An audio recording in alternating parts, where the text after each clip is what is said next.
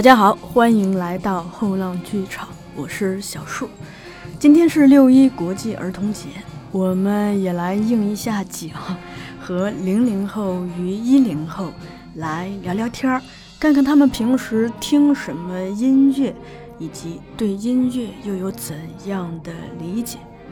今天的两位嘉宾，一位是生于二零零九年的小学五年级生刘玉，另一位是生于二零一一年的小学三年级生没事儿。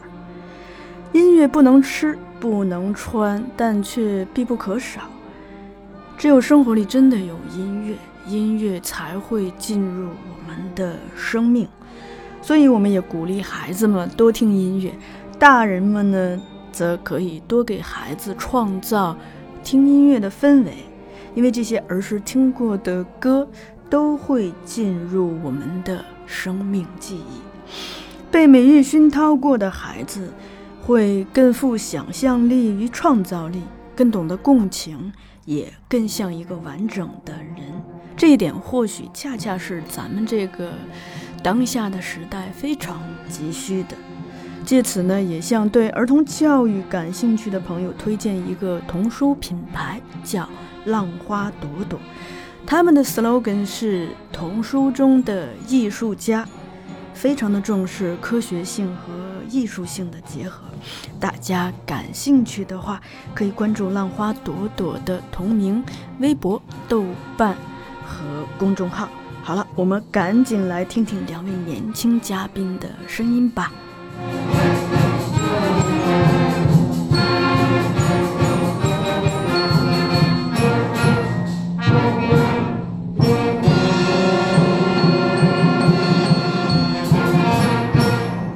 你平时听歌吗？嗯，有时候听。都听什么样的音乐呀？呃，有的时候听比较刺激的，有的时候听比较温柔的。啥啥叫比较刺激？嗯，就比如我听的像那种的，呃，野狼 disco，还有那个呃，扎山姑娘，还有那个好多那个。啥扎山姑娘？你会唱吗？呃，会。你可以哼一下吗？你炸了我的山，推我过忘川，奈何桥边的姑娘等我回头看。你炸了我的山，说我太平凡，知道了做的答案全都堆成山。了解，这些歌都是在哪听的呢？这些歌有时候在家里听，有时候出去外边玩的时候听。在家是就通过什么放出来的？电视上吗？还是用手机上？手机，手机是用什么软件放的吗？QQ 音乐。哦，你自己找的？啊。你们在学校里头，老师会教什么歌呀？比如像那个幼儿园时候教过那个小黄鸡、小黑鸡，然后呢，呃，一年级还教过京剧，不过现在都已经给忘了。你说的幼儿园那小黄鸡那个怎么唱啊？小黄鸡、小黑鸡欢欢喜喜在一起，刨刨土，捉捉虫，青草地上做游戏。这没唱啊，这是念啊。这唱的。这唱的吗？老师就这么教啊？对对。幼儿园老师教过别的歌吗？别的歌，我们幼儿园不太那个，就是教的歌不太多。嗯，你们同学之间经常。大家比较喜欢听什么歌？我们大家比较喜欢，呃，那个二年级时候倒是那个有那个比如那个小青蛙那个哒哒哒哒哒哒哒哒哒哒，还有那个呃，嗯，就那些也放过。呃，有音乐课吗？有。音乐课上老师教啥？音乐课上，现在老师都教是那种，呃，比较难的，比如像桔梗谣。啥？怎么唱啊？桔梗谣，桔梗谣，桔梗谣，桔梗，白白桔梗谣长满山野，只要挖出一两颗，就可以满满的装上一大筐。你跟你的朋友一起玩的时候，大家唱什么？大家不唱啥就听直接就嗯听啥？嗯呃我和尤文琪玩的时候听的就是那个刚才说的那些有那种那个就是比如呃火红萨日朗桥边姑娘还有那个下山。都怎么唱的？嗯火红萨日朗火红的萨日朗一梦到天涯遍地是花香。然后呢，还有那个桥边姑娘，那个应该是，呃，嗯，那个有点忘了。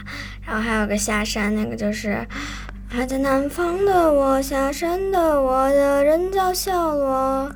这都搁哪儿听的？你们是用手机听吗？呃，对，我用我自己手机听，但是呢，我手机在外边没网络，所以直接都录下来在家里。嗯，你自己把那个，嗯，家里头的录下来。家里头是谁唱的？怎么录？我就是下载吗？呃，不是，我先点开那个，就是 QQ 音乐，找到那个，找到那个呃音乐，先先不要那个，就是开始唱，然后先不要开始听了，然后打开录音，然后呢先点一下，赶紧找到 QQ 音乐，再点一下，然后这样就可以录上。哦，哎，你会在抖音上听音乐吗？抖音上，我妈不让我看抖音。你自己最喜欢什么歌？我自己最喜欢什么歌？嗯嗯。呃，这个就是那个夜饮弄破幸福醉，归来仿佛三更。家童鼻息雷鸣，敲门都不应。倚杖听江声，这个，这，嗯，是在哪儿听的？谁唱的？这个是我妈教我的。你妈自己教的？对。你妈作作曲？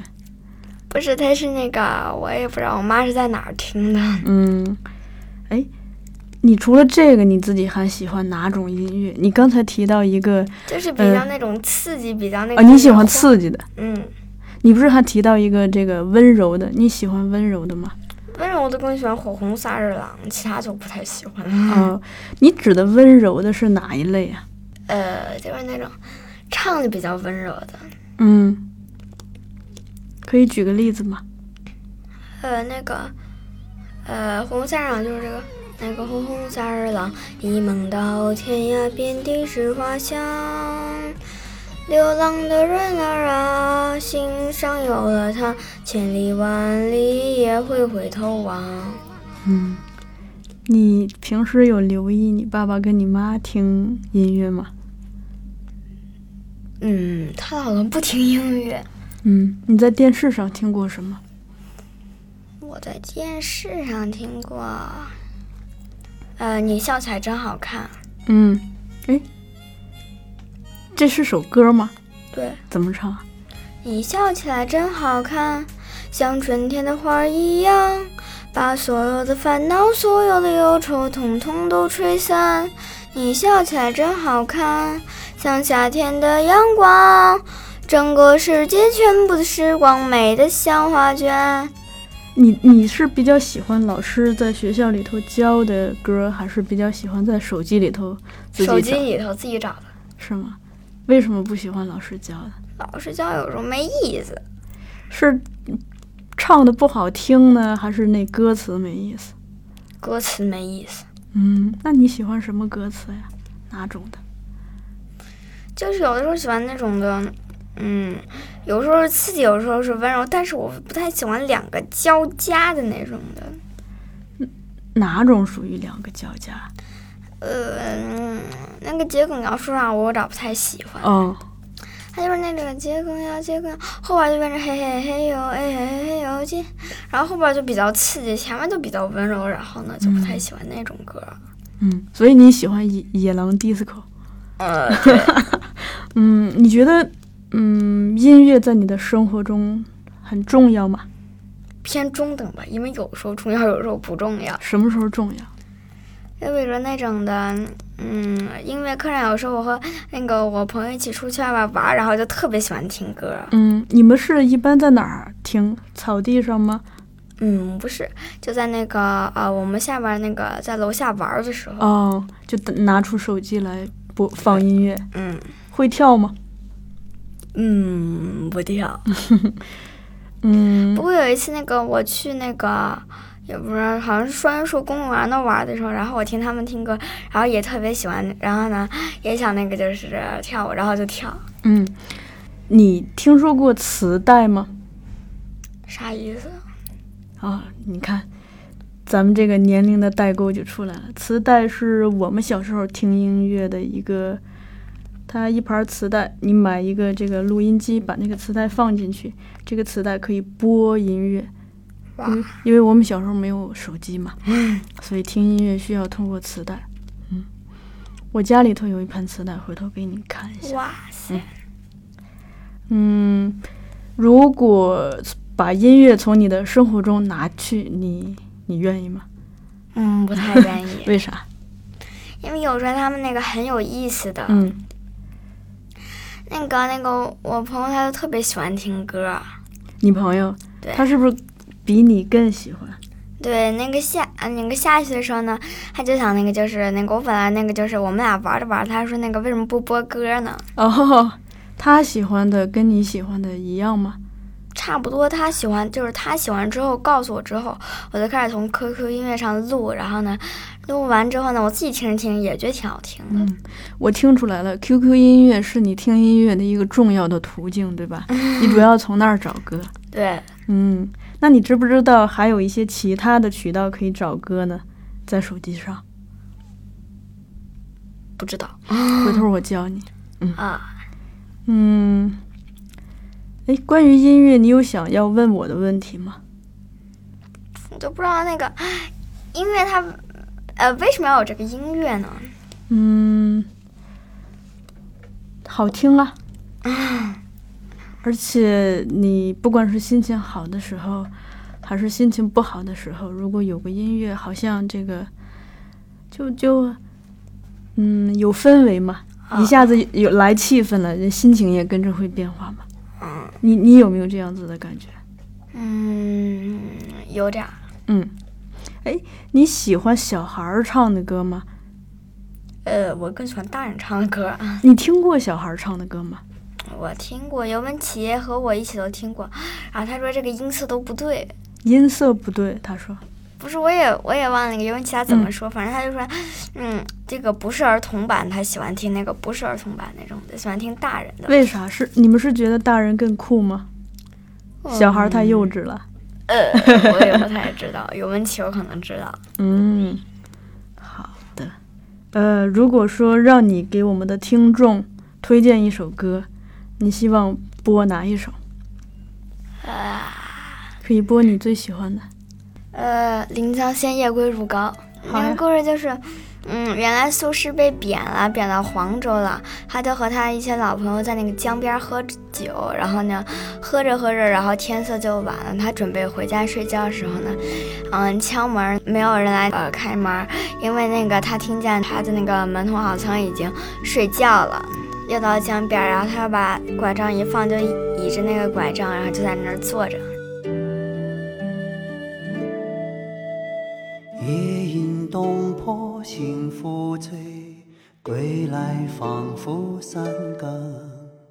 家童鼻息已雷鸣，敲门都不应，一张听江声。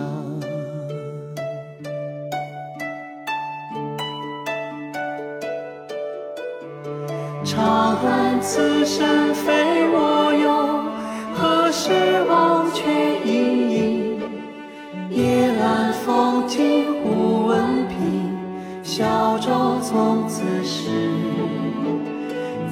爱情余生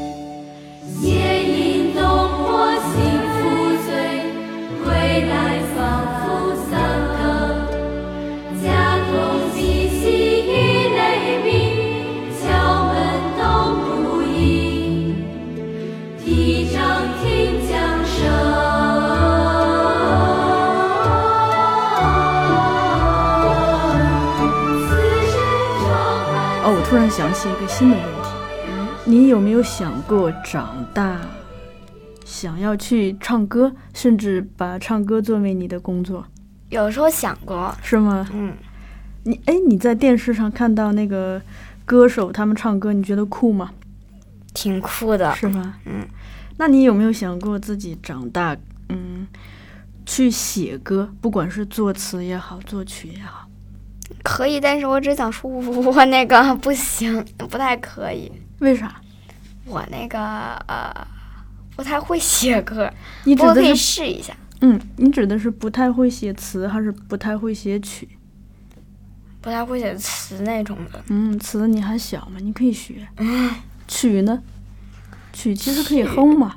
随便哼。对啊，你你看你现在你也可以哼嘛，你随便哼，是吧？嗯嗯那个乐队里头不是有很多配置嘛，打鼓的是吧？啊你最喜欢哪个？我最喜欢那个就是呃，架子鼓。那个虽然我们那还没有，但是我特别喜欢那个架子鼓，那个有鼓，还有那个锣，还有好多好多好多那个。哎，看来你喜欢敲打的啊，嗯，不喜欢吹的，喜欢但是。后来我发现那敲打好像有点太难了，不难啊，因为因为因为有的时候那个就是那个大鼓我不太喜欢，是因为它那个就是它那个声音大，并且还得按着节奏来打。嗯，架子鼓也得按节奏打，音乐肯定是跟节奏有关系。你吹黑管也得有节奏啊。原来我觉得那个长笛简单，后来发现长笛一点都不简单，嗯发现还是那个打击乐比较简单。嗯，主要是打击乐比较酷。好的，那就聊到这里。嗯。I've been painting every fence I know.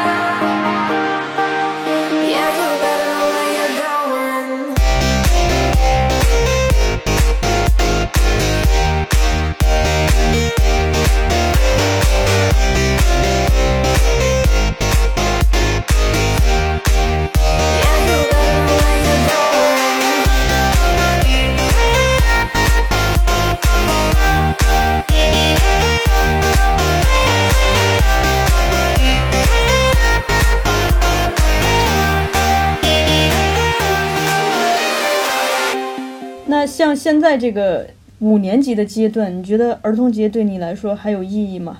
呃，不太重要了，因为说嘛，再过一年就不是儿童了，就叫青少年了。过儿童节也就没有什么意义了嘛。嗯，在你的记忆中，第一次，呃，听到意识到自己，哎，我听到了一首歌，是在什么时候？大概是在两三岁的时候呢，电视上就是说儿童的台里会播一些儿歌之类的东西，什么小白兔啊那种，然后还有小小星星的那种。哎，这都什么歌啊？你能哼哼吗？就是，呃，小星星的话就是一闪一闪亮晶晶，满天都是小星星，就这样。上幼儿园呢，有什么变化吗？你听到的音乐？上幼儿园的话呢，儿歌的话确实还是有一些有一些听的时间放在里面的，但是另外有一些呢，就是一些比较简单的歌曲，比如说之前的话呢，有一首歌我记得特别清楚，就是李叔同的《送别》。哦，哎，你是在什么时候听到这首歌的？这首歌呢的话，应该是我在呃四五岁的时候在音乐平台上点到的。哦，哇塞！我发现你的记忆力真的特别好。其实这个《送别》这首歌自己有很多历史，你你有了解吗？《送别》这首歌历史，对，这是一首，嗯，一百多岁的歌，它很早就被创作了出来。我记得好像是说一个美国人他创造了曲调，后来李叔同拿到了这个曲子，就填上了《送别》的词。哇塞，我我觉得你知道的还真多。这个的确是最早起源于美国，大约是在十九世纪，也就是一八几几年的时候，呃，的确是一个美国人作曲的。当时也有美国版的歌词，但是因为那个后来这个，哎，你了解那个美国和日本的这个黑船战争吗？黑船战争不知道。嗯，这个回头你可以问问你爸爸或者自己了解一下。总之是美国和日本有一些这个战争，啊，就导致这首歌从美国传到了日本。那日本人觉得这个音乐真的很很好听，所以有一个日本人，他等于是重新给他谱上了日文的歌词。而那个时候，也就是早在刚刚进入二十世纪，也就是一九几几年的时候，咱们中国的李叔同刚好是在日本留学，他觉得这首歌很好听，就把这首歌又做上了中国的词，并且引入了中国。那小朋友之间有互相唱唱的歌吗？比如说你的朋友、你的同学。小朋友之间的话，我在幼儿园的时候的话，朋友不算太多。到了小学之后的话，我觉得我跟朋友之间关于音乐的交集就是稍微多那么一些了。嗯，你说的这个多那么一些，主要是哪一类的歌呢？这些一类的话呢，就是说已经从这个，比如说什么经典歌曲啊、古典歌曲啊，还有儿歌这三类呢，呃，转变出了我的兴趣。在一二年级，在低年级的时候呢，好像是低年级的一个儿童节，我在同学的家玩儿，同学家呢就是有个同学特别喜欢 TFBOYS，然后呢他就拿着音箱在家里放。然后呢，我就问他这首歌叫什么名字。后来呢，我就是，呃，知道这首歌叫《青春修炼手册》，然后就去搜 TFBOYS，就后面，呃，就后面听到了一些他其他的歌曲。嗯，那你喜欢 TFBOYS 吗？我不能说粉丝，也不能说太喜欢，我只是喜欢听歌而已。嗯，哎，你喜欢这个古典的这种没没歌词的呢，还是会喜欢更喜欢流行音乐的一些呢？呃，我觉得吧，两者一半儿一半儿吧。但是如果有介于两者之间的，就是比如说把流行音乐用古典的乐曲进行演奏，再结合它的元素，那么我觉得我可能会更喜欢一些。是现在的 A P P 市场上有很多的那个音乐平台，比如说像酷狗、酷狗音乐、虾米音乐之类的。我呢，在呃进入中高年级的时候就开始使用这些平台听歌。这些音乐平台其实它都有一个算法，这个算法会自动向你根据你的兴趣自动向你推荐歌，你你你会了解他们吗？呃，有一些弹有一些歌的话，就是说我本身就是喜欢听一些流行性歌曲，还有一些那种卡点音乐比较燃的那些，所以说它会在一周或者一个月的时候，按照这个榜单给我弹出来弹窗。如果我有闲暇之余的话，我有可能会去看弹窗里的内容。呃，我有知道的一些一些什么歌曲，也是从那弹窗里看排行榜看来的。